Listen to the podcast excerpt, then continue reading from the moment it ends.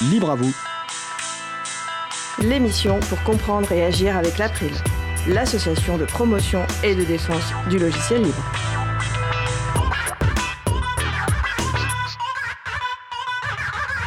Bonjour à toutes, bonjour à tous, vous êtes sur la radio Cause Commune 93.1 en Ile-de-France et partout dans le monde sur le site causecommune.fm.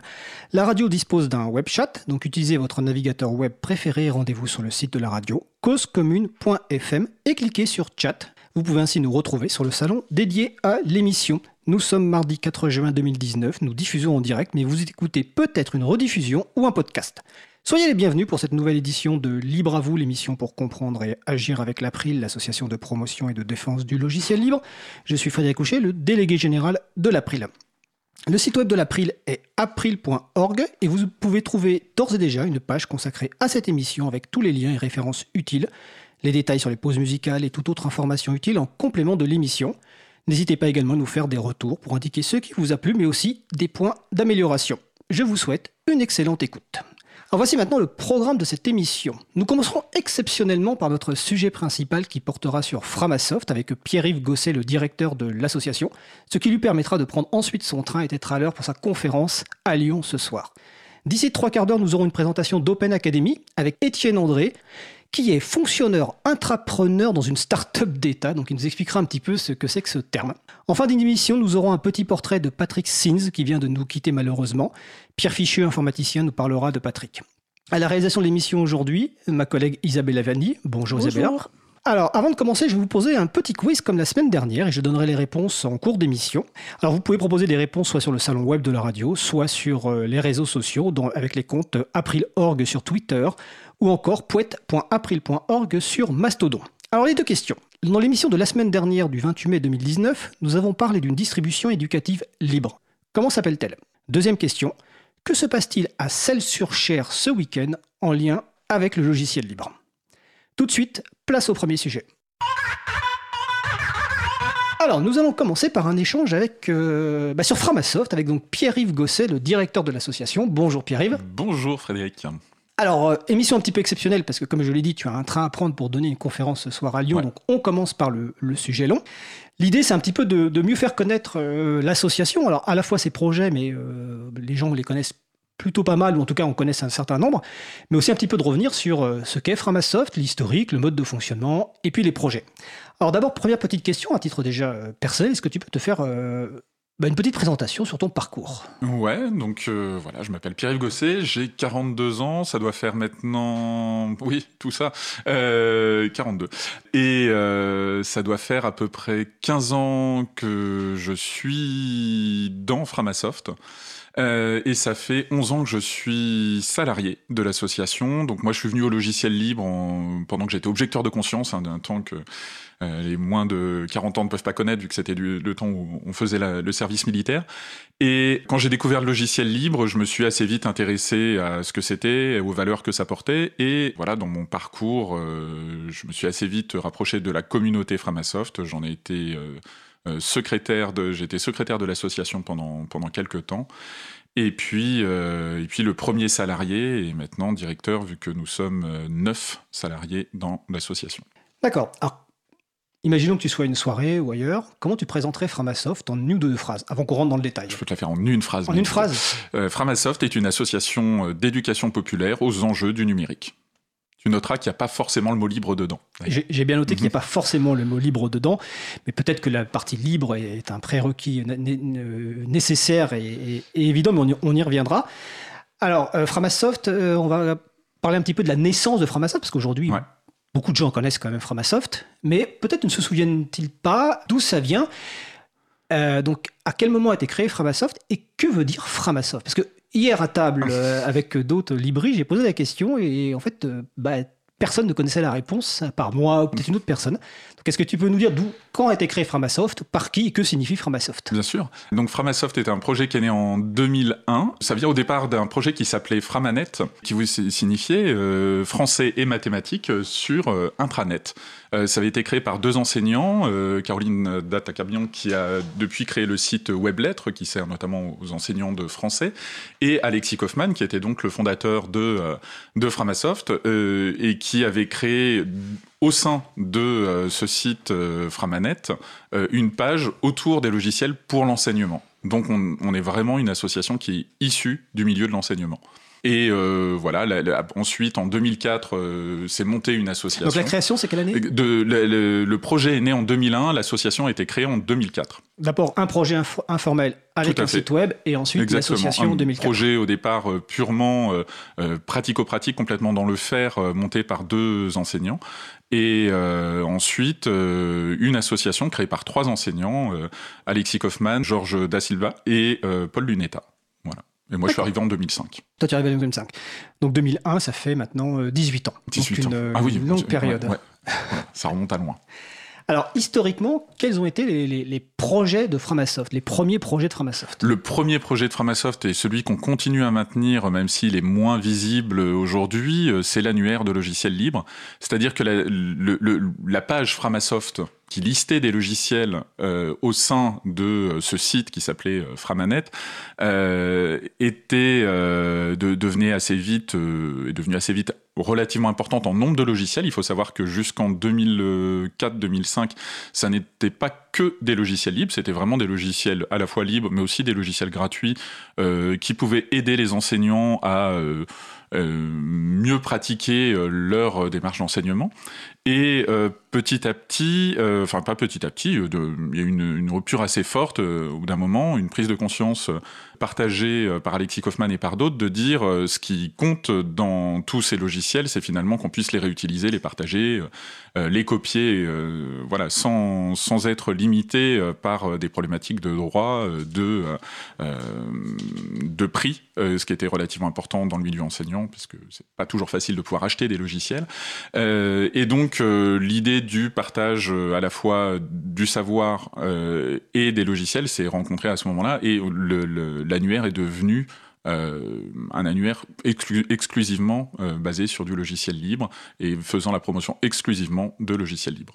Et il y avait combien de logiciels qui étaient référencés à cette époque Alors, oh là, au tout début, bah, c'est monté petit à petit. Donc en 2004, il devait y en avoir un petit peu plus de 200, je crois. le plus haut euh, qu'on ait eu euh, dans, sur l'ancienne version du, du, site, qui était un, site sous SPIP, euh, je crois que c'était 1200 logiciels libres. Et on a rebooté cet annuaire il y a maintenant. Rebooté. Oui, on a quoi cette expression? Bah, tout simplement, l'annuaire était très vieillissant. On n'avait plus de bénévoles pour s'en occuper et ça devenait compliqué de se dire euh, qu'est-ce qu'on fait de toutes ces vieilles notices logicielles dont les logiciels euh, n'existent plus, dont on ne trouve plus euh, le code source, etc. Et donc il a fallu remettre à zéro cet annuaire et on l'a donc refait et réannoncé, si je dis pas de bêtises, en 2016. Et voilà. Et aujourd'hui, euh, je suis même pas allé sur Framalibre euh, ces derniers jours, mais on doit tourner aux, alentours de plusieurs centaines de fiches logicielles. Euh, on doit être à 600, 800, quelque chose comme ça. D'accord. Alors je précise qu'on va citer sans doute beaucoup de noms de sites web au cours de l'émission, mais le plus simple, c'est d'aller sur le site portail, on va dire, framasoft.org, et là vous retrouverez euh, tous les liens. Donc ça, c'était l'annuaire. Il y avait un, autre projet qui était important, c'était les Framakis. Framakis. Est-ce que tu peux expliquer ce que c'était que ces projets-là et est-ce que ça existe toujours? Alors, le projet Framaki est né en 2005. L'histoire est assez simple. J'avais traduit euh, un, projet qui s'appelait The Open CD, dont tu te souviens peut-être, qui était un, CD, euh, une compilation de logiciels libres sur, euh, sur CD et DVD. Et j'avais trouvé qu'il était assez facile de pouvoir mettre ces logiciels sur clé USB et de les faire tourner sur clé USB.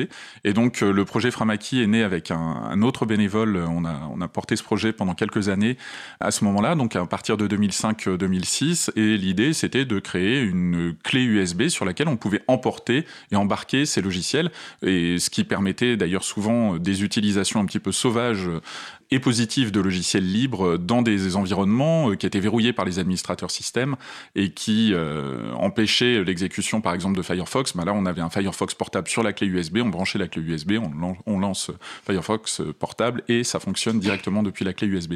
Ce projet existe toujours, il est clairement moribond euh, euh aujourd'hui puisque en, ce, il est il restait maintenu par des bénévoles de Framasoft, notamment un bénévole Arnaud que je salue et qui n'ont juste plus le temps de s'en occuper. Et ce qui est intéressant, c'est que, euh, on en reparlera peut-être plus tard, mais il y a eu d'autres associations, donc notamment les CMEA, une association, un gros réseau d'éducation populaire, qui potentiellement est intéressée par le projet Framaki et qui pourrait en voir d'autres usages que nous, on n'avait pas détecté au départ, euh, pour d'autres publics que le très grand public qu'on visait à l'époque.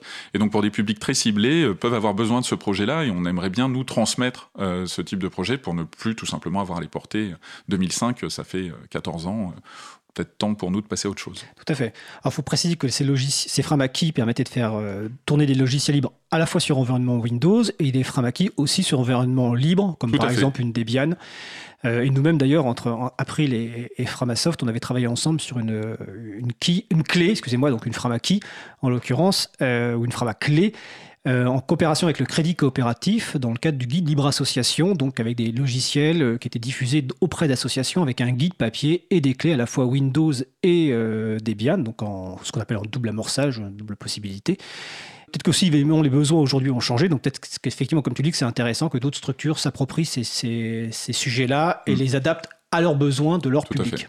Alors, donc l'annuaire et les clés, c'était les deux principaux projets de Framasoft à cette époque-là. Oui, en, en 2005, euh, c'était les deux principaux projets. En 2006 sont arrivés deux autres projets d'importance qui sont toujours bien présents aujourd'hui et très actifs aujourd'hui, à savoir le Framablog, euh, donc créé par euh, Alexis Kaufmann à l'époque, qui Framablog qui visait et qui vise encore aujourd'hui à faire des ponts entre euh, le milieu du logiciel libre et le milieu, les milieux des cultures libres, euh, d'expliquer un petit peu finalement euh, les choses euh, qui peuvent se passer de par le monde autour du monde du libre et euh, les expliquer en les retraduisant parfois de façon littérale, c'est-à-dire qu'on a un groupe de traduction qui s'appelle Framalang, qui est composé de 80 à 100 personnes qui traduisent très régulièrement des articles essentiellement de l'anglais vers le français, mais c'est aussi de l'espagnol vers le français. Et, donc ça permet de diffuser plus facilement de l'information au grand public en disant bah voilà là on a trouvé cet article intéressant on vous le propose euh, à débat.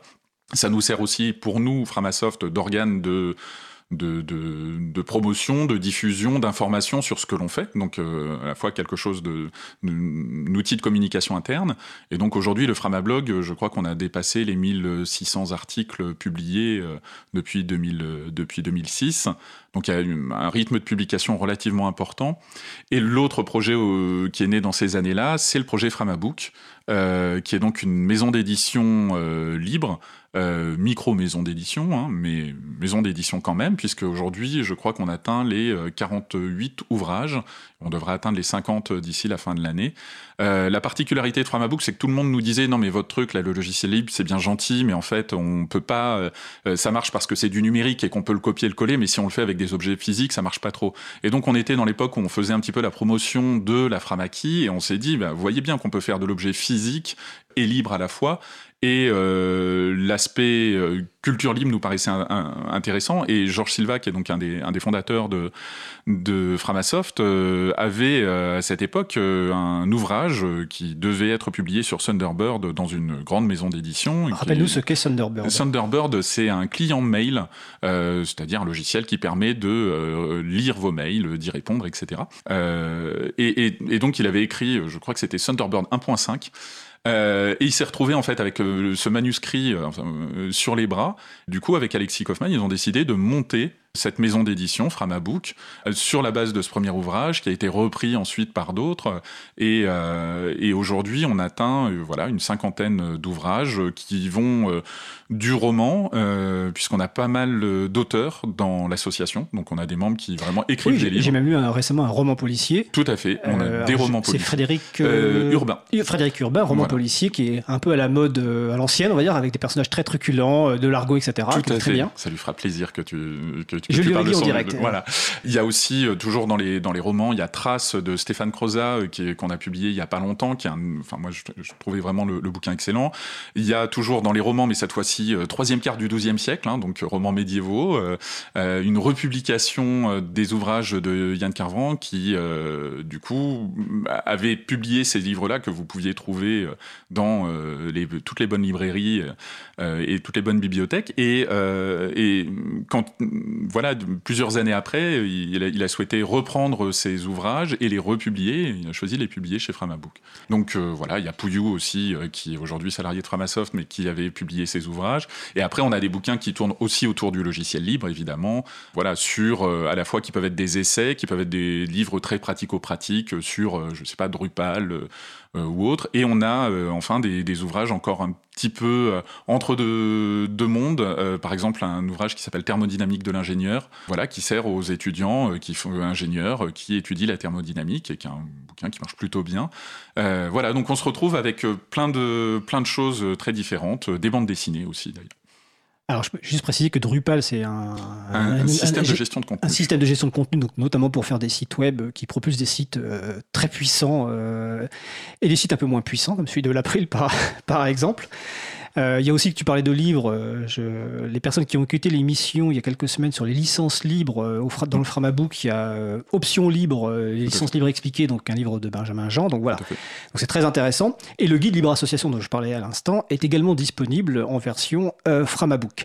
Alors ça, c'est des projets donc qui existent depuis très longtemps. Tu as très souvent employé le mot bénévole. Si je me souviens bien ce que tu as dit dans ton explication au départ, toi tu es devenu le premier salarié en 2008. Donc qu'est-ce qui a fait qu'à un moment, bah, vous êtes passé à un mode avec des bénévoles et des salariés?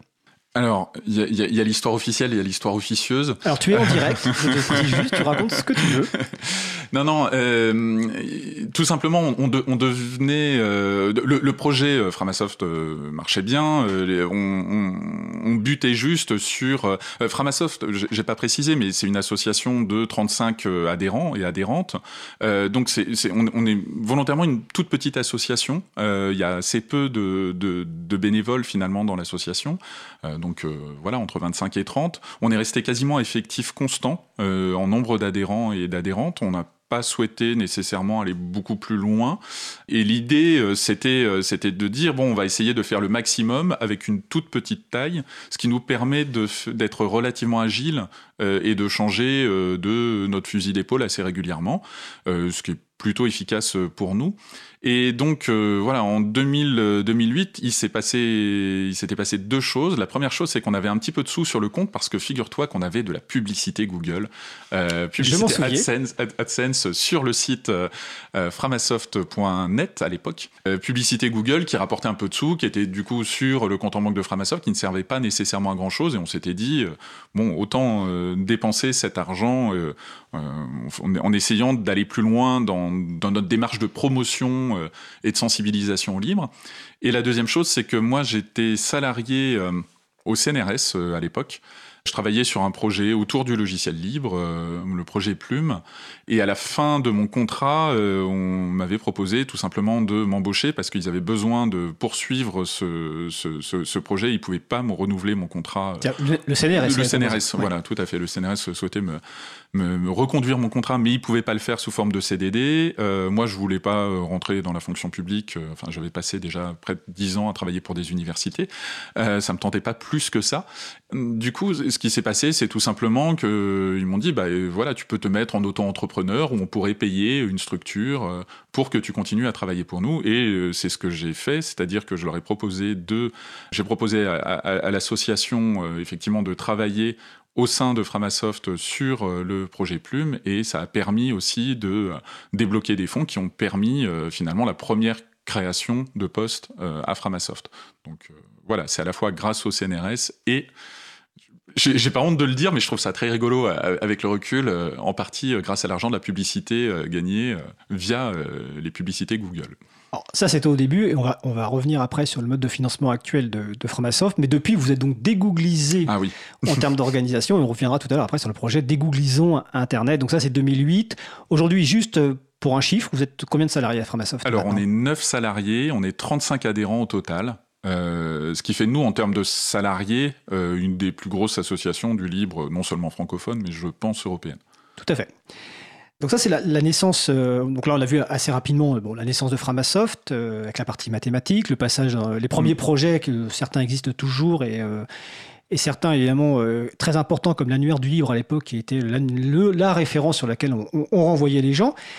on vient de voir juste le démarrage, donc la partie salariée, on reviendra tout à l'heure parce que Framasoft depuis a bien progressé, a de plus en plus de projets, donc une équipe de 9 personnes et on verra un petit mm. peu en détail à, quoi servent ces, ces 9 personnes. Mais il y a aussi un autre virage. Alors, tu as, donné un premier virage tout à l'heure, c'est l'extension à la culture du libre, ce qui a été un marqueur de Framasoft, c'est au-delà du logiciel libre, la culture du libre. Un deuxième virage, c'est celle de l'éducation populaire. Alors, est-ce que tu peux nous expliquer à quel moment était ce virage et pour quelles raisons bah, on a toujours fait euh, de l'éducation populaire. Alors définir l'éducation populaire ou l'éducation non formelle, c'est toujours un, exercice un petit peu difficile. Euh, si je devais euh, résumer ça, pareil en une phrase, je dirais que c'est l'éducation de tous par tous, dans l'idée de s'émanciper et de de, de, pouvoir être autonome. Alors être autonome, c'est très très vaste, mais c'est aussi être autonome du coup pour nous là spécifiquement sur des questions numériques. Et donc, euh, Framasoft a toujours été une, association d'éducation populaire. Par contre, en 2013, on a fait cette démarche euh, de demander un agrément euh, jeunesse éducation populaire. On a surtout beaucoup rencontré d'autres structures autour de nous qui faisaient de l'éducation populaire sur le terrain.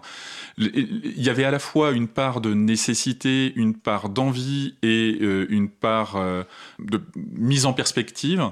Euh, la nécessité, c'était qu'on se rendait bien compte que le logiciel libre, ça marchait bien dans nos petits milieux libristes voilà, euh, dans notre petite tour d'ivoire, ça, ça, marche plutôt bien. Par contre, quand il fallait aller rencontrer les gens, c'était un petit peu plus compliqué. Euh, Là-dessus, il faut saluer le travail notamment euh, qui a été fait par Ubuntu euh, pour euh, démocratiser un petit peu GNU Linux en tant que système d'exploitation qu'on va pouvoir utiliser sur son ordinateur. Mais on voyait bien qu'on butait de toute façon, en termes d'usage, sur quelques pourcents.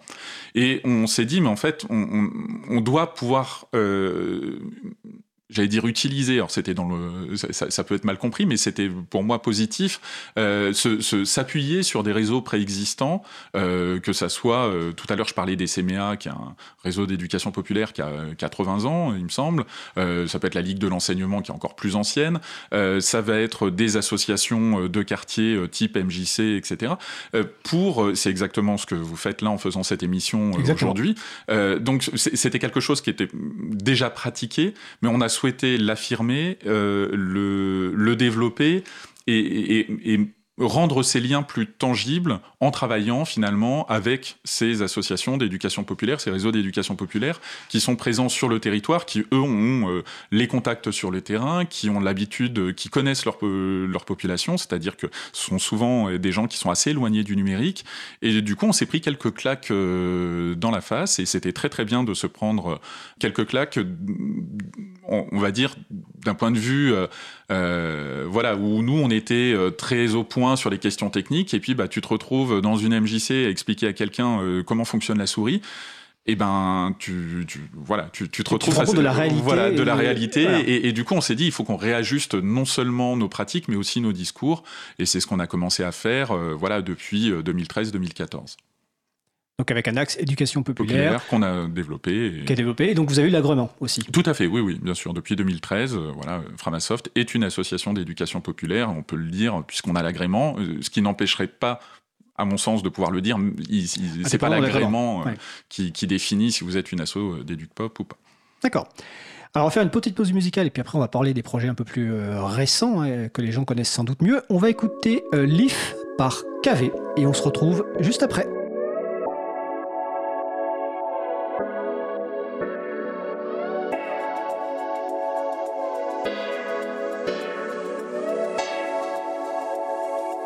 Cause commune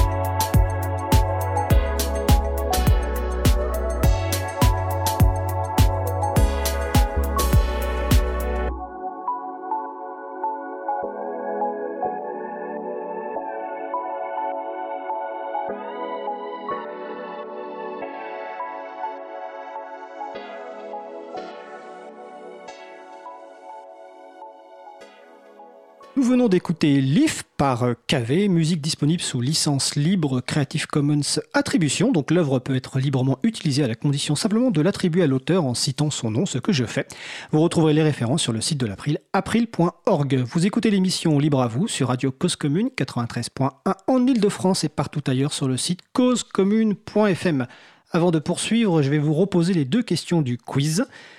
La semaine dernière, dans l'émission du 28 mai, nous avons parlé d'une distribution éducative libre Comment s'appelle-t-elle?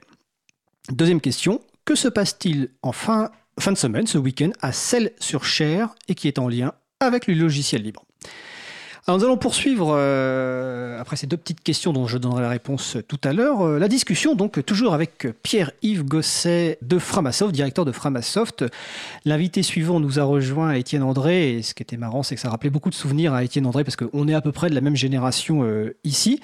Donc là on a parlé un petit peu de, bah, de l'ancien Framasoft, entre guillemets, en tout cas les premières années, les belles années, et puis les belles années se poursuivent avec des projets importants. tout à l'heure on parlait de Google, de la pub sur le premier site Framanet. Framasoft a lancé il y a quelques années un projet, une ambition incroyable, dégooglisons Internet. Alors c'était quand? Quel était l'objectif? Et où on en est de ce projet euh, un peu mégalo, non? Voilà, c'était notre modeste plan de, libération du monde. Tout simplement, en fait, euh, il s'est passé un événement important en 2013, euh, c'est les révélations d'Edward Snowden qu'on n'a pas forcément pris en pleine face parce qu'on savait euh, déjà qu'il y avait des collusions euh, importantes entre les services de renseignement euh, états-uniens et un certain nombre d'entreprises du numérique américaine. Et c'est juste que voilà, là c'était flagrant, c'était sur la place publique, c'était débattu, ça a quand même été le feuilleton de cet été 2013. Et euh, bah, nous, on, on, s'est regardé euh, dans l'association et on s'est dit bon alors attends, là, nos, mails étaient gérés euh, chez Gmail, les mails de l'association étaient gérés chez Gmail. On utilisait Google Groups pour discuter entre nous. On avait de la pub AdSense qu'on avait dû virer, je pense, en 2012 ou effectivement début 2013. Donc voilà, on était en gros dépendant. On était devenu dépendant de, de, Google. Et beaucoup de personnes vous le faisaient remarquer en plus. Tout à fait, mais après, par rapport au public que nous on visait, c'était pas ces personnes-là qui nous le faisaient remarquer, c'était évidemment les, amis de l'intérieur. Ils nous disaient c'est mal. Euh, mais bon, voilà, on, était, on, est une association donc, qui vient du milieu de l'enseignement. Euh, comme je disais, moi j'ai travaillé pendant, pendant très longtemps pour des universités. Euh, les trois fondateurs de Framasoft sont des enseignants à un moment donné, on n'était pas des informaticiens et des informaticiennes, donc on, avait cette problématique de se dire si on veut être autonome sur ces outils-là, ça va nous prendre pas mal de temps. Et on avait repoussé, repoussé, repoussé jusqu'à cet été 2013. Euh, on avait euh, à ce moment-là la, chance euh, d'avoir d'avoir quelqu'un dans l'association, Luc Didry, qui est toujours, qui est maintenant notre notre administrateur système salarié, mais qui à l'époque était bénévole. Donc la personne qui, qui, est en charge de la maintenance tout à de votre système d'information, donc de vos services. Exactement. Et qui a dit, ben ok, moi c'est mon boulot en tant que bénévole, je peux vous aider à nous dégoogliser en tant qu'association. Et il y a passé, euh, allez, euh, pas loin d'un an, on, va dire six mois à temps euh, très important, puis six mois sur les petits services et les petits liens qui restaient, etc. Donc on, s'est dit, oh là, on, a un problème. Si nous, qui sommes une association qui connaît quand même bien le numérique, qui comprend relativement bien ses enjeux, on n'est pas fichu de sortir de Google en moins de six mois, comment vont faire les autres? Et on a donc décidé à ce moment-là de, lancer euh, cette campagne euh, qui s'appellera euh, en octobre 2014 Dégooglisons Internet et euh, qui visait trois objectifs. Le premier, c'était de sensibiliser le public à la domination et aux, différentes dominations de Google, Apple, Facebook, Amazon, Microsoft. Et donc, on aurait pu appeler ça dégafamiser, mais le terme GAFA ou GAFAM n'était pas très connu à l'époque. Donc, il s'agissait quand même d'avoir un terme que les gens comprennent. On a choisi pour cette sensibilisation d'utiliser l'imagerie d'Astérix, que tout le monde sur la planète comprend bien, le petit village gaulois entouré par les Romains en disant bah voilà chaque camp romain sera un service de, de Google euh, ou de Facebook ou autre, quelque, enfin un service qui centralise euh, vos données et on va essayer nous d'aller euh, combattre petit gaulois ce ces, camps romains. Donc ça, c'était le premier objectif, c'était la sensibilisation. On a fait, euh, j'avais fait le décompte à un moment donné sur trois ans, plus de 300 confs euh, sur le sujet euh, des dominations techniques, économiques et politiques et culturelles de Google et compagnie mais ça, ça, suffit pas de sensibiliser puisqu'il y avait rien en fait. Si on disait aux gens, euh, voilà, qu'il y a un problème, mais trouve pas la solution à côté. Voilà, exactement. On, on, disait pas Google c'est le mal, on disait voilà, il y a effectivement un problème avec Google, il y a le problème de la surveillance, mais il y a aussi le problème de la domination technique et de Google qui est capable de dire euh, quels doivent être les formats, quels doivent être les protocoles, etc. Il y a le problème de la domination euh, économique très forte de ces entreprises puisqu'elles sont riches à plusieurs centaines de milliards. Hein. Et, du coup, on, se retrouvait à, dire aux gens quelque chose. Nous, on pouvait dire ah mais nous, ça y est, nous, on est sorti de Google.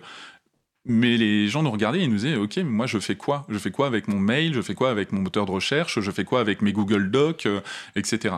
Et donc le deuxième objectif qu'on s'était fixé, c'était de démontrer que le logiciel libre était une réponse qui était euh, présente, immédiate, efficace face à cette problématique. Et donc, on a décidé de mettre en place, euh, on s'était lancé sur l'idée de 30 services, on en est à 34 ou 35 aujourd'hui, je ne même plus le décompte, qui euh, sont des alternatives. Dès le départ, vous aviez déjà l'objectif d'avoir une trentaine de services. Donc, pour couvrir l'ensemble quasiment des besoins. Exactement, c'était ça qu'on visait. Voilà, on s'est dit, en trois ans, on va sortir 10 services par an, et euh, ces 10 services, voilà, on arrivera en octobre 2017, on aura, sorti, on aura sorti 30 services alternatifs à ceux de Google. Et dans votre petit village, vous étiez combien à ce moment-là? En 2013 ah ben, Toujours pareil, on était euh, en gros 35 euh, bénévoles. Et on était en salarié en 2014, on était 3. D'accord. Entre 2 et 3. Donc euh, voilà, assez rapidement, on, a décidé euh, effectivement bah, déjà d'embaucher un admin 6, hein, parce que c'était pas, oh, moi qui faisais l'administration système des machines, etc. Donc la, partie plus technique. Et moi, c'est pas du tout mon, cursus. Moi, je suis économiste en formation, donc ça n'avait rien à voir. Et, euh, et du coup, je, je, me suis retrouvé à, à, à devoir un petit peu animer cette, et coordonner cette, cette campagne pendant les trois années qui ont suivi et, donc de, démontrer vraiment que ça, que ça fonctionnait. Le troisième objectif, le troisième et dernier objectif de dégooglisons Internet, et ça vous en avez déjà parlé dans une précédente euh, émission, c'était l'essaimage. C'est-à-dire qu'il n'y a jamais eu dans notre volonté euh, l'idée que euh, Framasoft pouvait concurrencer Google. Donc ça nous aurait fait doucement sourire. Hein. Le budget de Framasoft, j'avais fait le calcul, c'est 1,32 secondes du euh, chiffre d'affaires de Google. Euh, donc forcément, absolument incomparable. Euh, mais euh, il y, avait dans, dans l'idée plutôt d'être, d'impulser finalement un réseau qui allait devenir Chaton, dont vous avez parlé il y a maintenant 15 jours, 3 semaines, je crois, avec ma collègue Angie. On en a parlé il y a quelques semaines et on va en reparler le 25 juin 2019. Et donc euh, voilà, donc, pendant, pendant ces trois, ces trois années-là, octobre 2017, de octobre 2014 à octobre 2017, on a sorti des services, euh, j'allais dire à la machette, hein, euh, quasiment un par mois pendant trois ans. Donc voilà, certains étaient plus lourds que d'autres à, à, mettre en œuvre, etc. Et on a fait énormément de conférences, etc.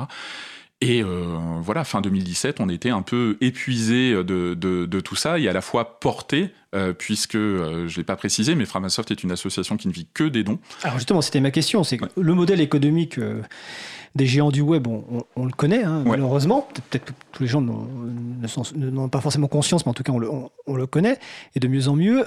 Par contre, on pourrait dire effectivement comment financièrement euh, vous vous en sortez? C'est-à-dire qu'est-ce que vous avez un modèle qui est basé sur la, le paiement de l'usage des services ou est-ce que c'est un autre modèle? Non, non, on n'a pas de clients. Euh, donc on a uniquement des donateurs et des donatrices, des soutiens euh, qui euh, pensent que ce qu'on fait est bien et donc nous on propose, on est extrêmement clair sur le sur le modèle économique. On dit voilà si ça vous a plu, si vous utilisez le service et qui vous convient, euh, pensez à faire un don parce que c'est maintenu par une petite asso et et puis, bah, voilà, si, vous avez les moyens, vous pouvez faire un don. Si vous n'en avez pas les moyens, ne faites pas de don, mais euh, parlez-en autour de vous, euh, etc. Il y a plein de façons de soutenir le logiciel libre autre qu'en faisant des dons.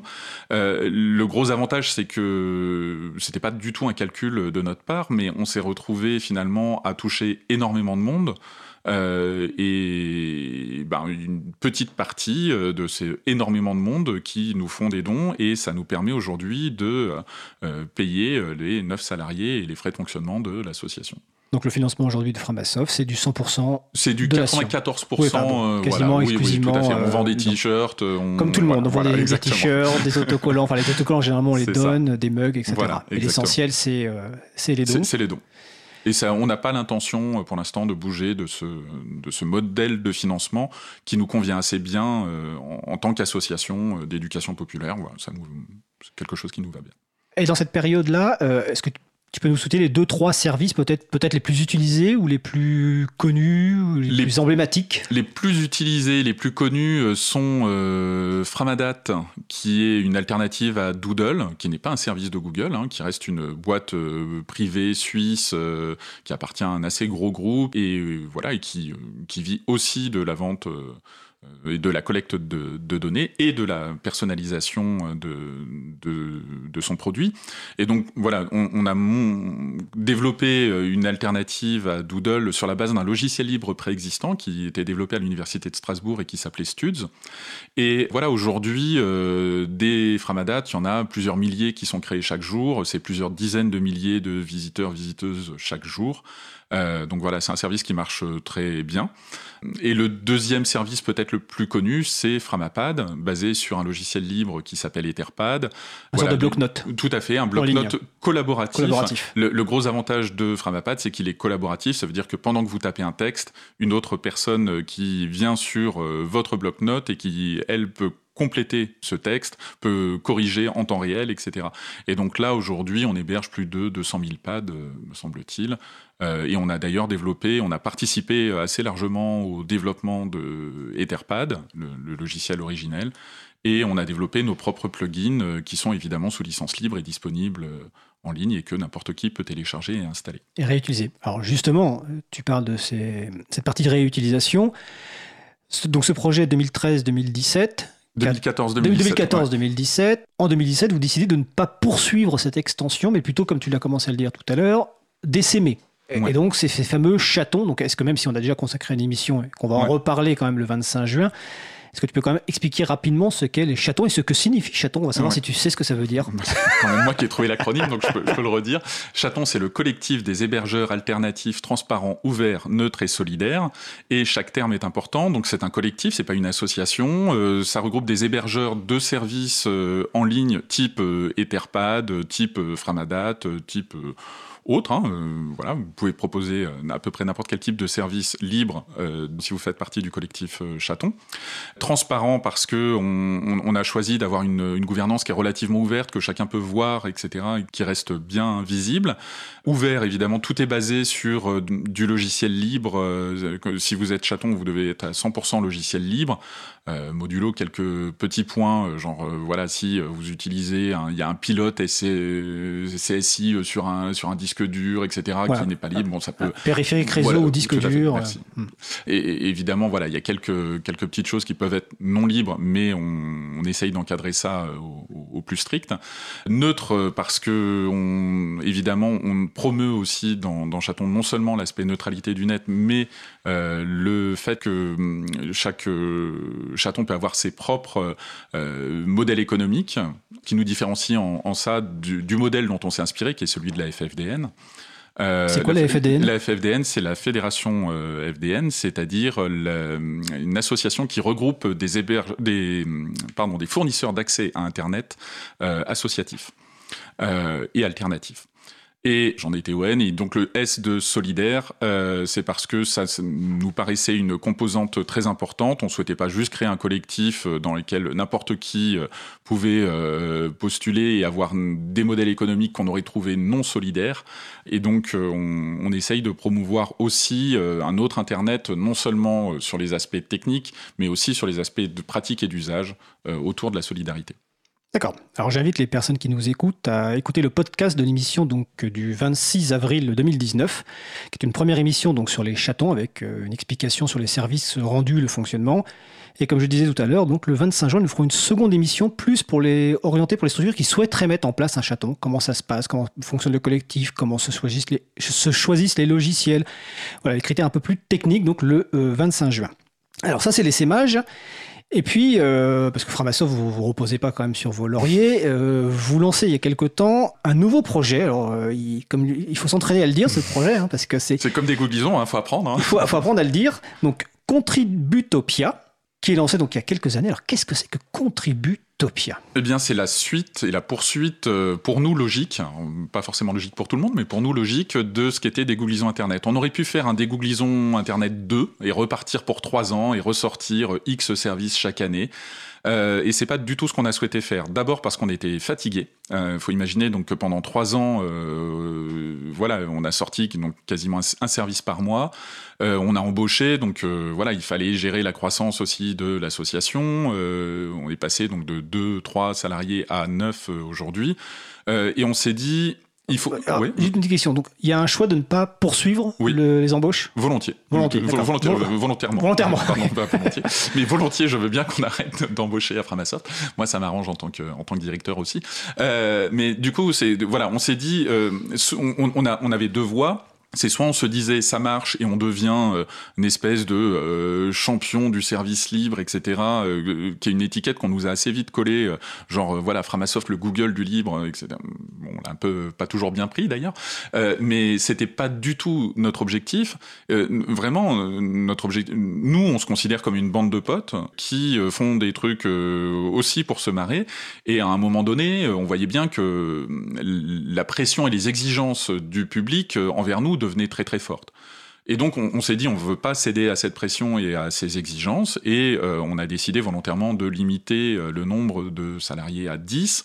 On a décidé de rester une petite association en mode, mode bande de copains et euh, Contributopia était un, virage à la fois en termes de communication puisqu'on est passé de l'imagerie un peu astérix assez agressive, voilà le gaulois réfractaire parfois face au camp romain qui veut nous dominer etc donc, euh, on va dire une histoire ou un imaginaire de David contre Goliath, mais qui finalement, euh, nous, être des super-héros, ça nous intéresse pas du tout. Euh, et donc, on s'est dit, on, veut essayer de communiquer autre chose.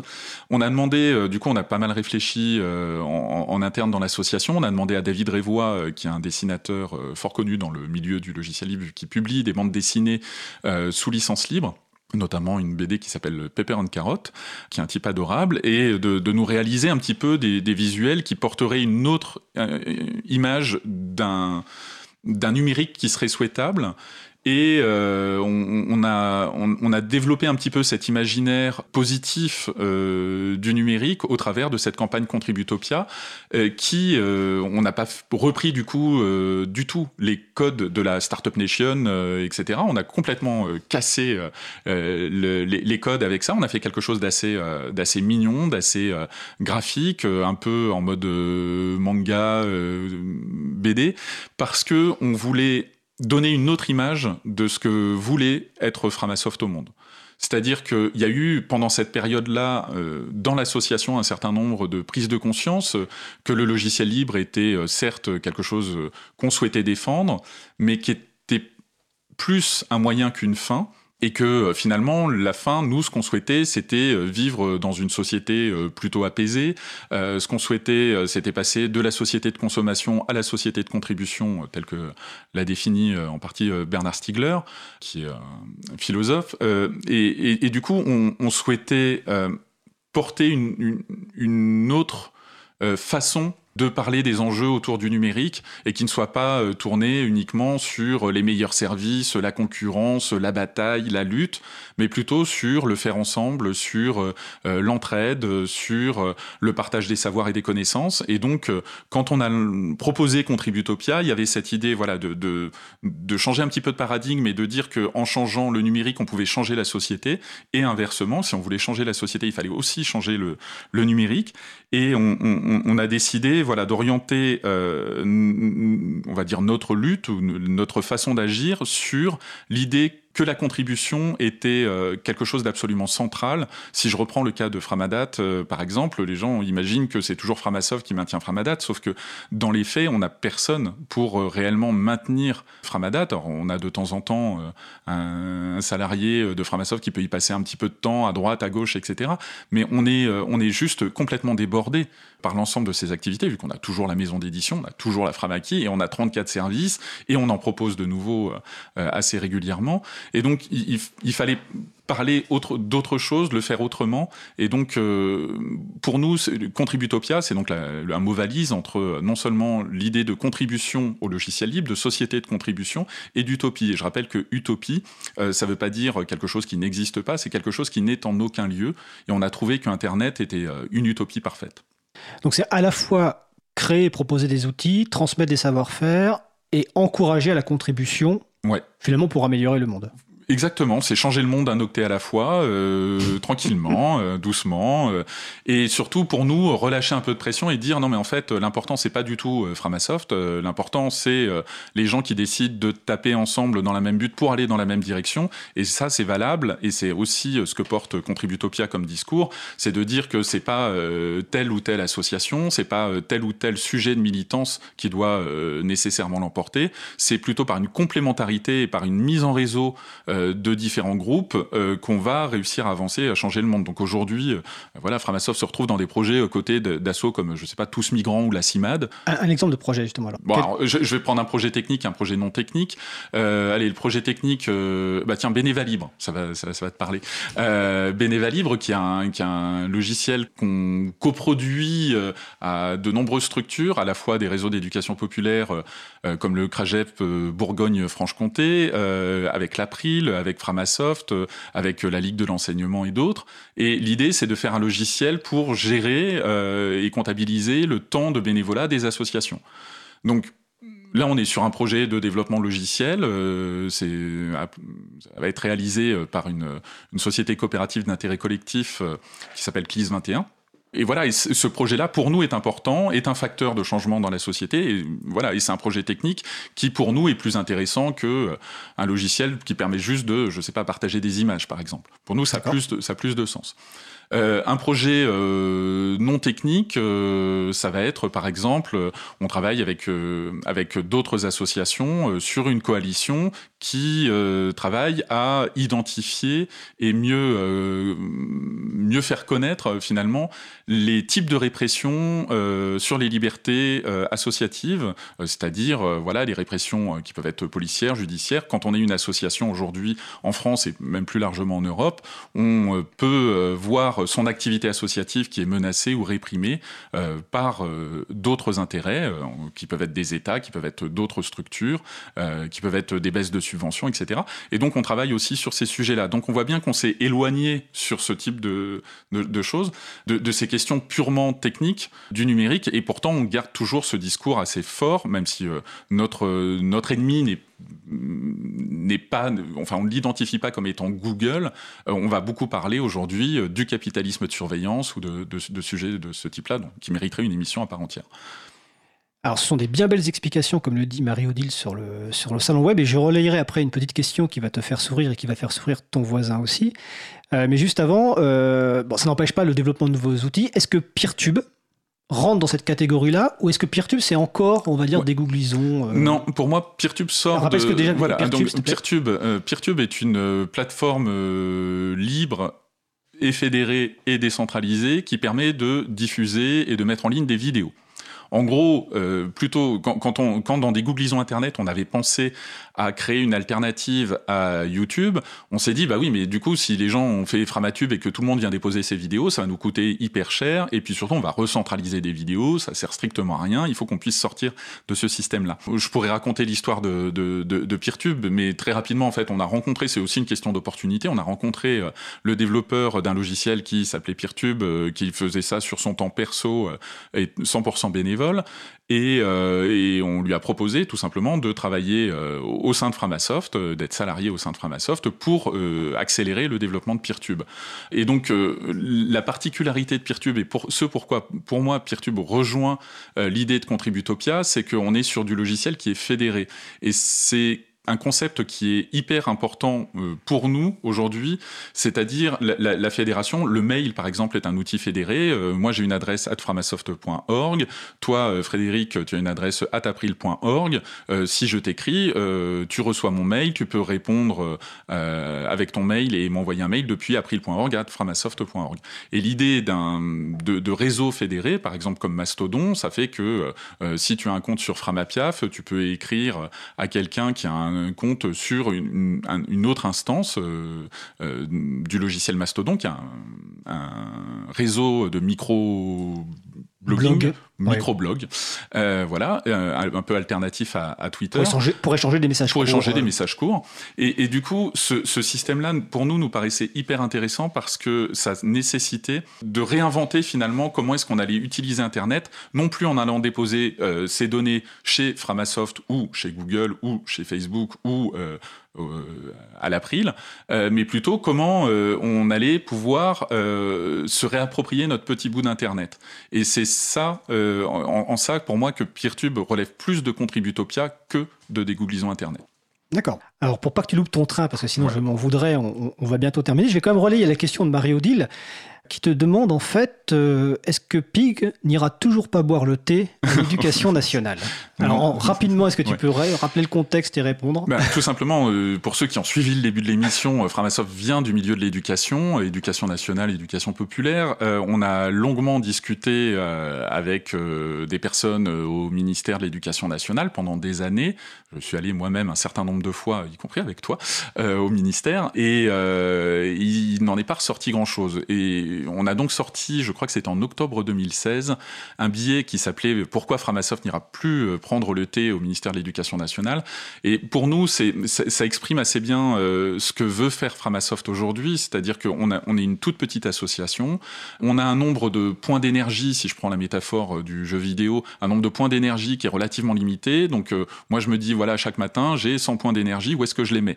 En tant qu'association, on va dire, on va avoir 10 000 points d'énergie, où est-ce qu'on les met? Et eh bien clairement, quand on les met au niveau de l'éducation nationale, le retour, il est de 3. voilà. Si, si, un petit peu des fois, un tout petit peu de retour, euh, mais euh, pas grand-chose. Et donc, l'idée, c'était de dire où est-ce qu'on peut mettre notre énergie pour qu'elle soit euh, efficace, pour qu'elle soit vecteur de transformation. Et donc, aujourd'hui, au ministère de l'Éducation nationale, il se passe des choses intéressantes. Par contre, je n'ai toujours pas de vrais signes positifs et concrets qui me diraient si Framasoft demain mettait, allez, on va dire 1000 points d'énergie euh, au niveau de l'éducation nationale, en termes d'investissement de temps euh, et d'énergie, eh ben, je suis pas sûr qu'on aurait plus que trois en retour. Donc, euh, tant qu'on n'a pas ce retour-là, tant que, pour moi, il n'y a pas des positions claires, limpides et vraiment avec des projections un petit peu à long terme et des engagements fermes du ministère de l'Éducation nationale, bah, tout simplement, le ministère continuera à travailler sur ses propres projets. Ils avanceront à leur rythme et nous, on ira mettre notre énergie auprès, notamment, des publics, associations, éducation populaire, milieu de l'économie sociale et solidaire. Très bien. Est-ce que tu as une dernière phrase de conclusion ou un appel Oui, ou une actu? tout à fait. Euh, il se trouve que toujours dans la logique de Contributopia, on vient de lancer euh, un appel à la collecte pour un logiciel qui s'appelle Mobilisons.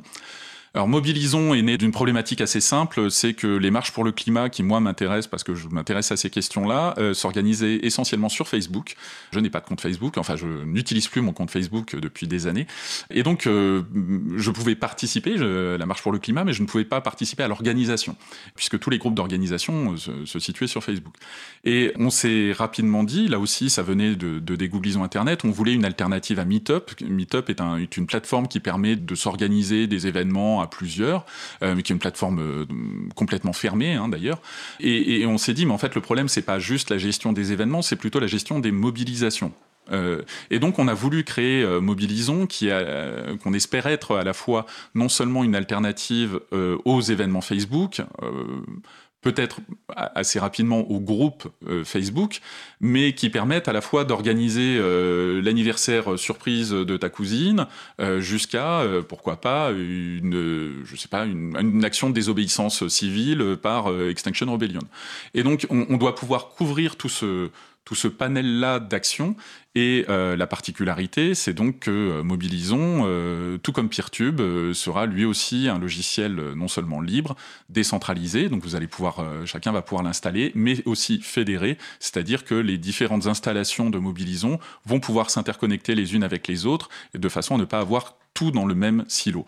Donc on, voilà, on a lancé une campagne qui vise à atteindre les 50 000 euros, qui est le, pour l'instant la somme qu'on a estimée nécessaire pour amorcer le projet et donc en sortir une version bêta euh, en gros au deuxième semestre 2019, c'est-à-dire quand même très bientôt. Donc en ce moment, on code déjà dessus, et une version 1 au premier semestre 2020.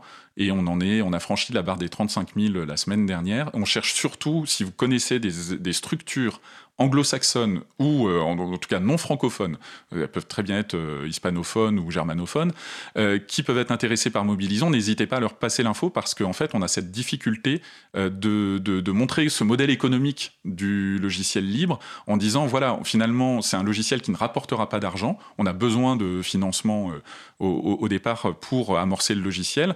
Par contre, si on s'y met tous, voilà si plein de gens mettent un euro, ben on pourra avoir la somme pour payer un développeur pour le développer euh, à plus long terme.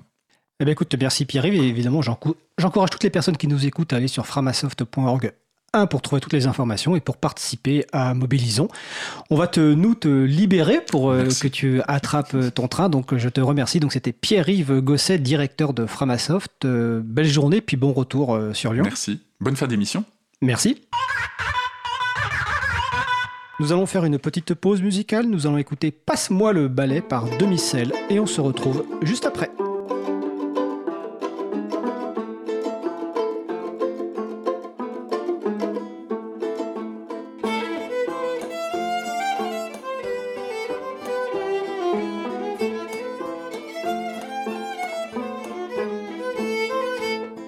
Commune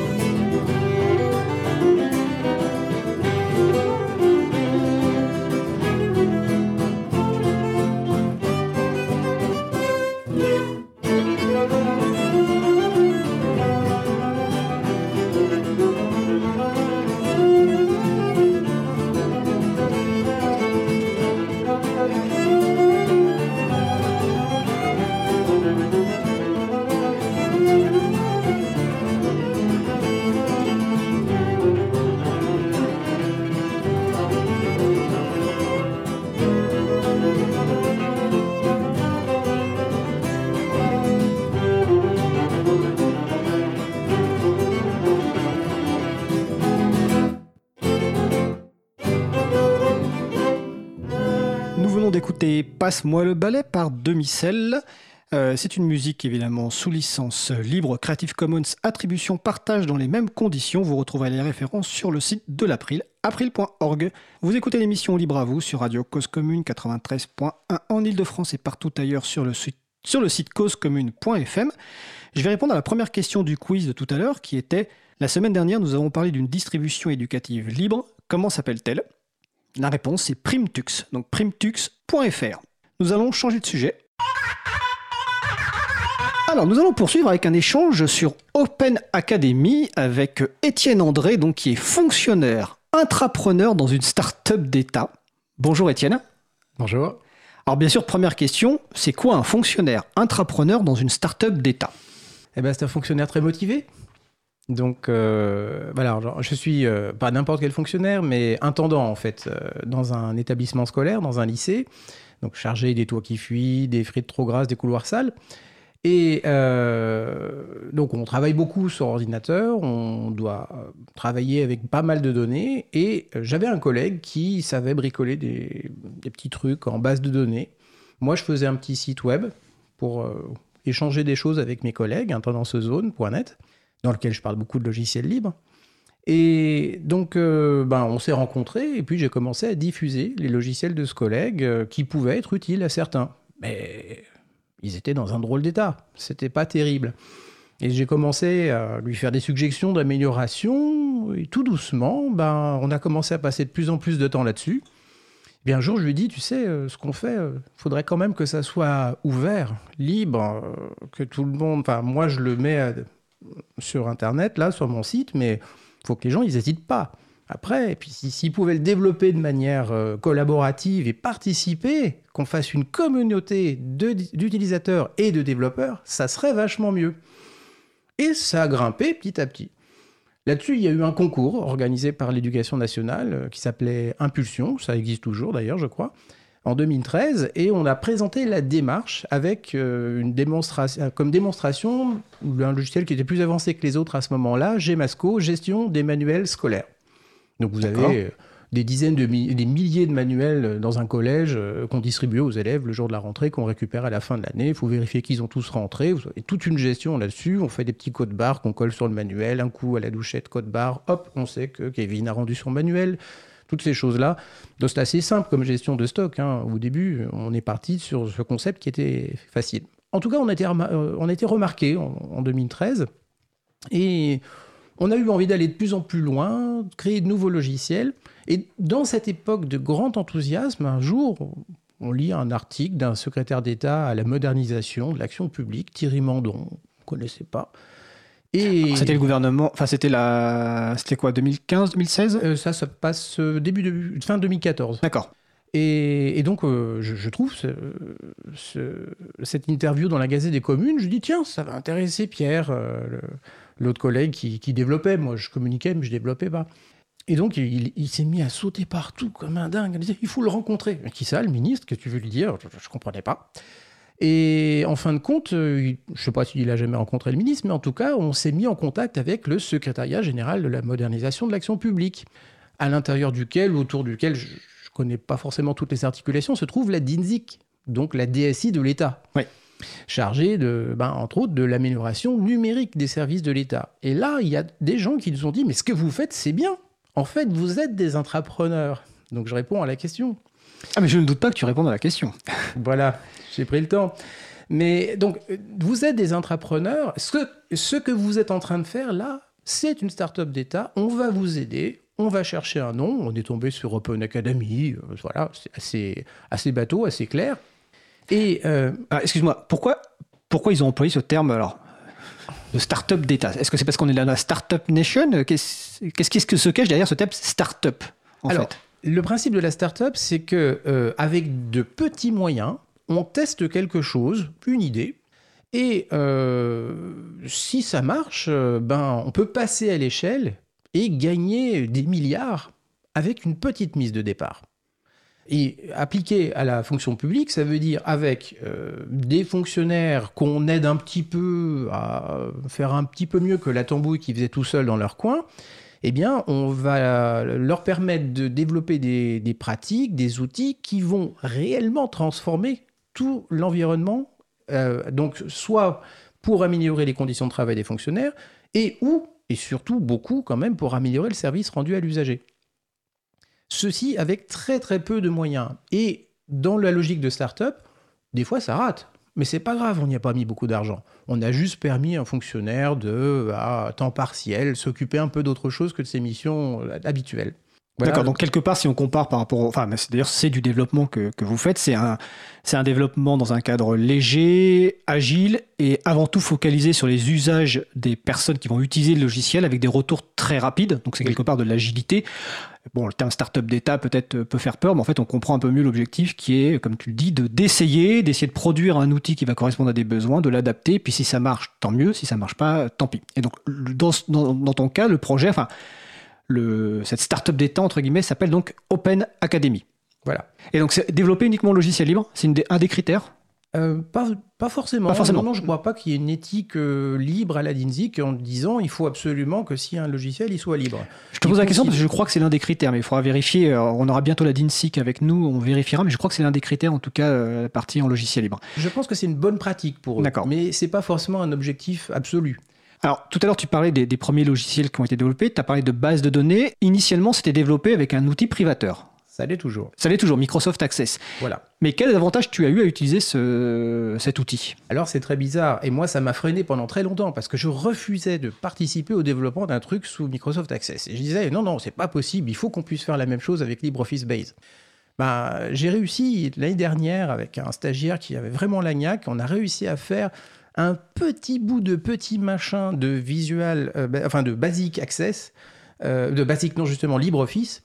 Et on a transpiré une semaine pour faire un truc qui se fait en deux minutes avec euh, le VBA. Franchement, c'est pas VBA, c'est le langage de programmation Visual, Visual Basic, Access for Application. For application. ok. Voilà, qui est commun à toute la suite Microsoft Office. Et donc, en fait, même encore maintenant, en ayant appris à faire euh, du basique, on n'arrive pas à le faire dans, Libre, dans LibreOffice. C'est encore vraiment un truc euh, au-delà du geek. C'est vraiment pour des mm, professionnels, en tout cas des, des gens qui ont l'habitude de, de, faire du basique, du, du développement euh, très, très dur. Pourquoi est-ce qu'Access, on a commencé avec ça? C'est parce qu'en fait, c'est de la bureautique. C'est de la bureautique évoluée. Et quand Pierre a commencé, quand moi j'ai... Ah, il s'appelle comment ce Pierre euh, Pierre de Moulemont. Voilà. Euh, qui est intendant dans un lycée parisien. Moi, je suis à Créteil actuellement. Euh, donc, lorsqu'il a commencé, pour lui, ben, c'était juste, euh, au lieu de faire des tableaux, je vais faire exprès de dire tableau Excel, hein, c'est ça concrètement dans le métier et ce que les collègues disent et entendent. Euh, au lieu d'utiliser des tabuleurs, euh, eh bien, c'était de passer à la troisième dimension. Au lieu d'avoir juste des colonnes et des lignes, là, on va avoir des données dans tous les sens qui vont faire des petites étincelles dans un, une galaxie d'informations. Et c'est très, très puissant. Et l'intérêt euh, j'allais dire du point de vue du développement communautaire euh, libre, euh, collaboratif, euh, c'est que euh, les collègues qui ne sont pas des informaticiens, qui n'ont aucune compétence, eh bien, ils avaient accès sur leur ordinateur. Une partie d'entre eux, en tout cas, ils avaient plus ou moins par hasard la version pro de Microsoft Office, donc avec accès dedans. Donc, comme c'était déjà sur leur ordinateur, ils n'avaient pas peur. Donc, ils ont d'abord fait tourner le logiciel qu'on qu leur envoyait, c'était mieux, mais sinon, il y a un lecteur gratuit qui n'aurait pas permis de développer. Mais en plus, souvent, ils sont allés regarder euh, des trucs là, parce qu'ils cherchaient le tableau Excel pour le modifier, parce que des fois, le chiffre euh, que sortait notre truc, c'était pas le bon, ils voulaient le corriger à la main. Ça risquait pas de marcher, mais on leur disait pas. Ils ouvraient le capot, en général, ils cassaient tout, mais des fois, ils avaient des idées. Des fois, ça changeait le logiciel ou des suggestions, même si eux-mêmes n'étaient pas réussi à l'appliquer. Et donc, parce que euh, c'est ce logiciel pas fait pour les informaticiens, pas sérieux, pas sérieux pour développer, pas fiable, pas stable, et puis bon, éthiquement pas du tout convaincant, mais parce que c'est cet outil-là, on a pu développer de manière collaborative. Et créer une dynamique, en fait. Exactement. Si on, était, si on avait dit, bon ben voilà, euh, vous voulez participer à notre démarche, euh, vous allez apprendre à faire du PHP, vous allez vous installer le framework machin, bah, on avait zéro collègue qui nous suivait. Là, ils y sont allés. Donc ils ont commencé à modifier de temps en temps un bout de mise en page dans un formulaire ou dans un état, trois fois rien, mais ils l'ont fait. Et euh, certains se prenaient au jeu et ont, été plus loin. Donc en fin de compte, aujourd'hui, après euh, 5-6 ans de cette démarche, il y a à peu près que moi qui fais ça tous les jours. Mais on a quand même une bonne dizaine de collègues au niveau national qui, de temps en temps, euh, ont été bien au-delà et nous ont dit dans ta base de données, il y a tel problème de relation entre euh, telle table et telle table, euh, ta requête ici, elle n'est pas bonne, euh, voilà, sur des choses qui sont relativement intéressantes. D'accord. Et est-ce qu'il y a quand même un projet de redévelopper certains outils ou que pour les nouveaux développements, ce soit fait avec des outils de développement libres? Alors, notre philosophie initiale, c'était on a des données et on ne veut pas dépendre du ministère pour travailler dessus. Donc on voulait que ça soit sur le poste de travail. Et donc c'était bien logique d'avoir la petite application bureautique. Petit à petit, on se fait une raison et on se dit bon oui, c'est vrai que maintenant on a tous un accès Internet à peu près correct. Et donc on peut envisager d'avoir des outils en ligne. Donc euh, à partir du moment où on a des outils en ligne, euh, ben, on va passer à un autre mode de développement, un autre, euh, un autre type de travail. Mais aujourd'hui, on ne sait toujours pas vraiment faire. C'est-à-dire que euh, à terme, la startup d'État devrait pouvoir, euh, enfin Open Academy, on devrait commencer à développer d'autres logiciels, mais ça sera plus la même chose, ça sera plus du collaboratif, ça restera agile et proche de l'utilisateur, ce qui est la vraie innovation, surtout au ministère de l'Éducation nationale. Mais du point de vue technique, on va plus pouvoir espérer avoir des collègues qui participent. Donc on commence à le faire aujourd'hui avec un très gros projet euh, qui est en route depuis un an et demi maintenant et dont Pierre s'occupe à plein temps. Moi, je m'occupe euh, aujourd'hui de la maintenance et de la continuation de la gamme des Machinsco, donc les logiciels sous Access qu'on propose aux intendants. Et euh, Pierre, lui, aujourd'hui, avec le soutien du ministère de l'Éducation nationale dans le cadre du laboratoire d'innovation 110 bis, puisque c'est le 110 rue de Grenelle, l'adresse du ministère, euh, donc au 110 bis, euh, eh ils lui ont donné les moyens pour embaucher trois informaticiens, des vrais, et puis des gros, des libristes euh, durs, purs et durs, des, gens qui connaissent l'April, qui connaissent Framasoft et toutes ces choses-là et donc qui sont en train de développer, alors je ne sais même pas sous quel langage, excusez-moi de pas, je, ne suis pas très très peu associé au projet, mais en train de développer un système qui s'appelle Dossiesco, et donc il s'agit de dématérialiser le dossier d'inscription au, collège. Hum, d'accord. Donc, la description, et s'il y a des parents d'élèves ou des collégiens qui nous écoutent, ou, des gens qui étaient il y a peu de temps encore, ils connaissent bien le truc, c'est-à-dire que euh, au mois de juin, là maintenant, on vous fournit une liasse de 5 ou 10 papiers différents avec, euh, ben, il faut remplir le prénom, le nom, l'adresse, etc. Comme si l'éducation nationale et le collège ne connaissaient pas déjà tout ça. Et on a tout ça dans les bases de données. Donc en fait, il s'agit tout simplement de euh, permettre aux gens de se connecter, d'aller confirmer ces informations. Si on a besoin d'un justificatif, on le prend en photo avec un téléphone et on envoie ça au serveur et c'est marre, on n'a pas besoin d'en faire plus. Bah écoute, Étienne, je te remercie. J'encourage évidemment tous tes euh, collègues et aussi les, parents d'élèves à s'intéresser à ce sujet. Donc, le site web d'Open Academy, c'est openacademy.beta.gouv.fr. La référence est aussi sur le site de l'April. Est-ce que tu souhaites ajouter une petite phrase? Euh, là, là, on aimerait bien être mieux soutenu par le ministère de l'Éducation nationale, mais pour Dossier SCO, il y a un bel effort là. J'espère que c'est le début. Voilà. Eh bien, on encourage le ministère de l'Éducation nationale à mieux soutenir euh, ce projet encore plus. Merci. Donc, c'était Étienne André, donc, qui travaille au ministère de l'Éducation nationale en tant qu'intendant dans un lycée. Bonne journée, Étienne. Merci, Fred. Nous allons faire une petite pause musicale, la dernière. Nous allons écouter Magdalena par Daniel Bautista. Et on se retrouve juste après.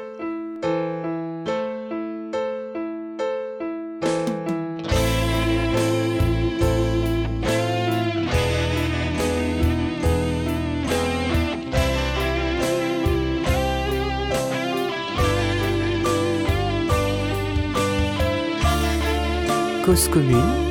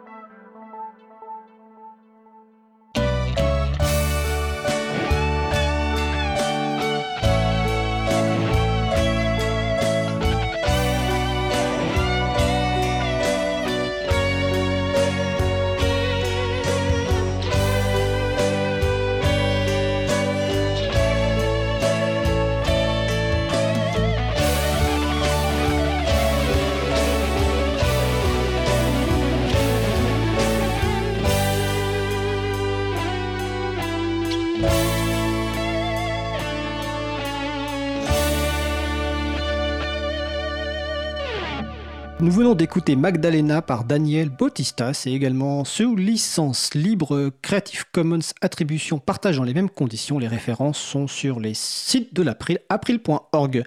Vous écoutez l'émission Libre à vous sur Radio Cause Commune 93.1 en Ile-de-France et partout ailleurs sur le site causecommune.fm. Nous allons maintenant aborder notre dernier sujet.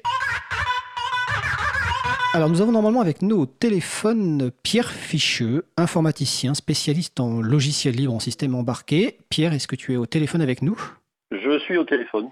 Alors bonjour Pierre, tu... aujourd'hui tu n'es pas là pour parler de... ton activité, mais pour nous parler de Patrick Sins. Donc je vais faire une petite introduction.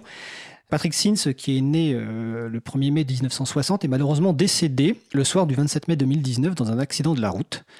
Alors pourquoi on veut parler de Patrick Sins? C'est parce qu'il a joué un rôle très important dans la diffusion du logiciel libre en France et aussi des systèmes Unix. Comme il le disait lui-même, Patrick est tombé dans le chaudron d'Unix en 1980 lors d'une session d'été à l'université de Berkeley en Californie, l'une des, universités les plus prestigieuses au monde.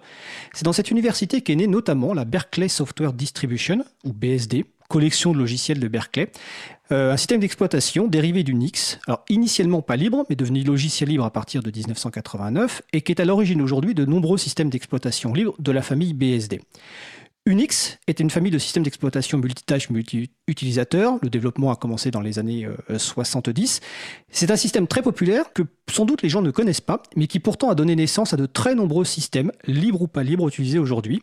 Donc les variantes de BSD dont j'ai cité, donc FreeBSD, NetBSD, OpenBSD, GNU Linux, mais également euh, macOS et d'autres systèmes. Euh, Patrick a introduit Unix à l'université Paris 8 euh, Saint-Denis en 1981. C'est à cette époque-là, enfin, c'est à l'université Paris 8 que j'ai connu euh, Patrick Sins dans les années 90 où il était chargé de cours.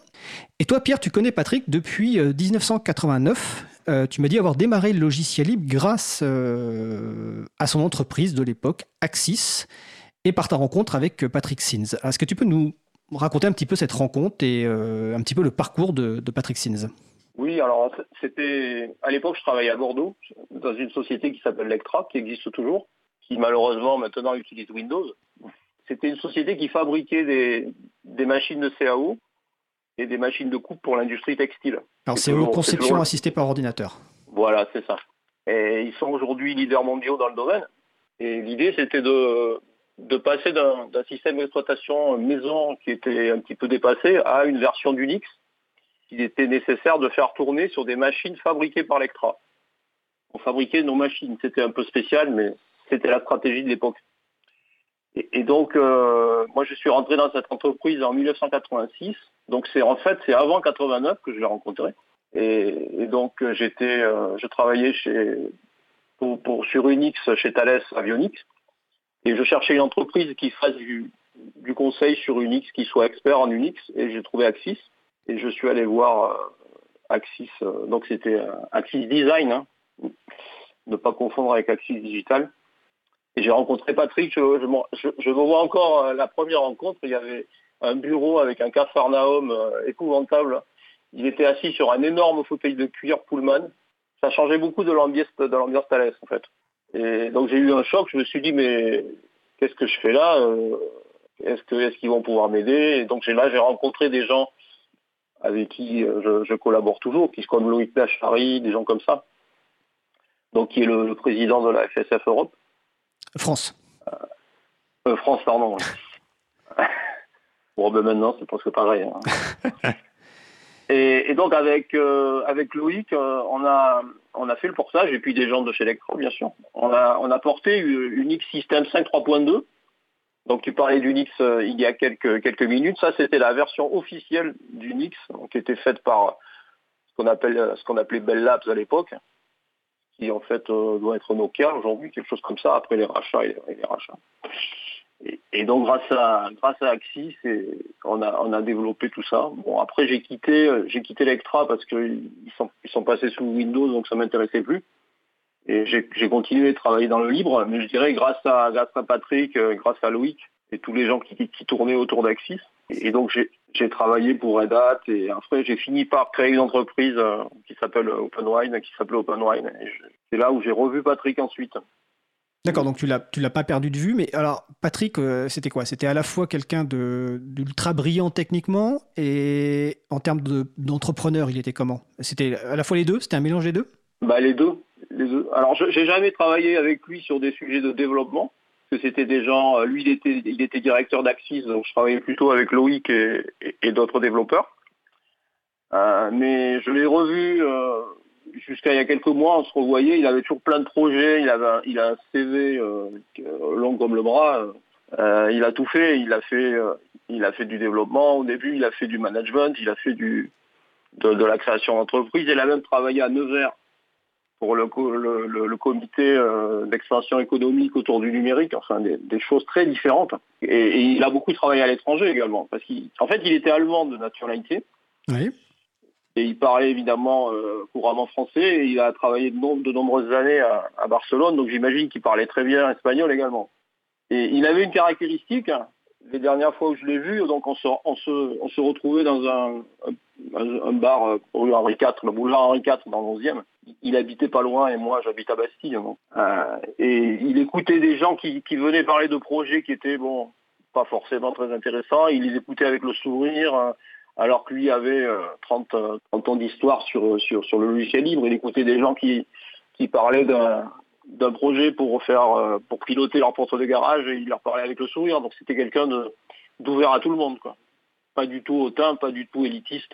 C'était quand même quelque chose d'exceptionnel dans le dans le domaine. Oui, et en plus, comme tu le dis, il a, il, a un CV très long, c'est-à-dire qu'il a eu, il a participé à de très nombreux projets. Alors, mm notamment ces dernières années spécialisé peut-être aussi dans le logiciel libre et les secteurs publics. Il a donné pas mal d'idées donc à la Commission euh, européenne. Il a fait partie bah, de, de, Mandriva, société française de distribution de, logiciels libres. Comme tu dis, il a travaillé à l'étranger. Je crois qu'il a travaillé euh, pas mal dans les pays euh, arabes aussi, si je me souviens bien. donc c'est quelqu'un qui a eu beaucoup d'expérience et qui a sans doute initié beaucoup de gens à la fois à Unix, à cet environnement de travail, de développement, et aussi au logiciel libre. Oui, on commencer par moi moi et beaucoup de gens autour de moi. Et donc moi, moi je suis né en 62, alors j'étais un petit peu plus jeune. Je suis un petit peu plus jeune, mais après, il y a, il y a beaucoup de gens qui ont... J'imagine qu'à l'étranger, il a travaillé en Bolivie aussi. Euh, j'ai retrouvé une conférence euh, dans les Émirats, il avait fait des, conférences euh, là-bas. C'est exceptionnel, c'est un parcours exceptionnel. C'est pour ça, c'est une immense perte pour, pour la science, pour, pour tout, pour, pour le logiciel libre, pour plus que ça outre une pour sa famille, bien entendu. Et plus récemment, il était président donc de, de l'AFUL, l'association francophone d'utilisateurs de, logiciels libres. Euh, et c'était aussi un enseignant, c'est-à-dire que moi, je, je l'ai connu, euh, comme je l'ai dit au début, en tant qu'enseignant à Paris 8. C'était un, voilà, c'était quelqu'un qui était aussi passionnant en tant qu'enseignant, qui a, qui a, introduit Unix en grande partie en France avec, avec d'autres et qui nous a transmis à la fois sa passion puis sa connaissance technique et comme tu le dis avec toujours une, une gentillesse avec le sourire c'est-à-dire voilà toujours prêt à, aider les autres à ouvrir les autres vers des nouvelles perspectives. C'est quand même quelqu'un qui, qui avait un esprit très très très ouvert et euh, qui, qui, entre guillemets pouvait voyager loin et donner des idées euh, auxquelles on n'aurait sans doute pas pensé. Oui surtout cette capacité à discuter avec des gens d'un bon niveau technique des experts euh, et puis des gens qui étaient des débutants en fait c'est ça, c'est ça le vrai talent, c'est ça la vraie gentillesse. Oui, il s'adaptait aux fonctions du, public qu'il avait en face euh, de lui. Donc euh, ça va être compliqué. Enfin moi j'ai appris ça sur Facebook. Là j'étais en congé euh, la semaine dernière. Au début je suis pas trop cru parce qu'on s'est échangé des messages sur Facebook il y a encore quelques jours et ça a été un vrai choc quoi. Comme beaucoup de gens, il y a eu pas mal de messages sur les sur les réseaux sociaux parce que même si dans les, les, gens du logiciel libre ou les libristes connaissent pas forcément euh, tous euh, et tout son nom, en fait, il a, euh, bah, depuis les années, on va dire peut-être 30 ans maintenant, il a joué un rôle quand même considérable dans la percée du logiciel libre, à la fois dans les entreprises, dans le secteur public, et puis il a initié plein de gens, hein, et il a eu beaucoup, beaucoup d'activités. Sur le site de l'April, on a mis une référence que vous trouverez, un lien vers le site de Linux FR qui, qui fait un petit peu récapitulation de son, de son parcours qui a été très diverse, très variée. Et je regardais aussi euh, une page euh, LinkedIn où il y avait des références et surtout des, comment dire, des, gens qui, commentaient le travail qu'ils ont pu faire avec lui. Et tous les commentaires étaient euh, très très positifs. Il en avait une bonne dizaine dessus. Donc voilà, c'était vraiment très impressionnant.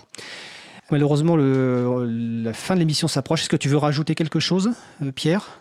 Bah, rajouter pas grand chose. Moi, je sais pas trop quoi dire dans ces cas-là. J'espère que que son œuvre, qu'il y aura des gens qui, qui, seront toujours des gens comme ça qui arrivent à, à, faire des choses euh, en dehors uniquement du contexte mercantile. Moi, je suis, je suis un industriel, donc j'ai créé une société. Là, je, je, suis, je travaille pour gagner ma vie. Mais, mais j'estime que le libre, c'est aussi travailler par passion et travailler pour échanger l'information, transmettre l'information. J'ai toujours cet état d'esprit. Je pense que c'est l'état d'esprit du libre. Et espérons qu'il y aura toujours des, des Patrick Zins dans l'avenir après, après lui, après nous. Euh, voilà, c'est ce que je peux espérer. Nous l'espérons tous. Bah, en tout cas, euh, merci Pierre. Je te souhaite quand même de passer une, une bonne journée. À bientôt. Alors évidemment, nous présentons toutes nos condoléances à, sa famille et ses proches. Alors il va pas y avoir beaucoup d'annonces parce que je vois que 17h euh, approche. Je vais simplement citer une phrase de Loïc Dachary dont a parlé Pierre tout à l'heure. Je lui ai demandé un petit peu ce qu'il pensait de Patrick. Il m'a dit Patrick m'a souvent fait rêver. Quand on parlait d'un projet, il voyait ou imaginait un développement. Avec Patrick, l'informatique, c'était toujours un peu magique et enthousiasmant, jamais triste ni ennuyeux. Donc voilà, euh, j'espère que euh, d'autres personnes pourront suivre sa trace et que vous aussi, vous verrez une informatique euh, joyeuse. Je réponds juste à la question sur celle sur Chers. Qu'est-ce qui se passe ce week-end? Eh bien, il y a les Geek Ferries, un événement donc les 8 et 9 juillet, 9, 8 et 9 juin 2019 à Celles-sur-Cher en Loire-et-Cher. Vous allez sur le site de l'April et vous trouverez toutes les références. Je vous souhaite une bonne fin de journée. On se retrouve la semaine prochaine.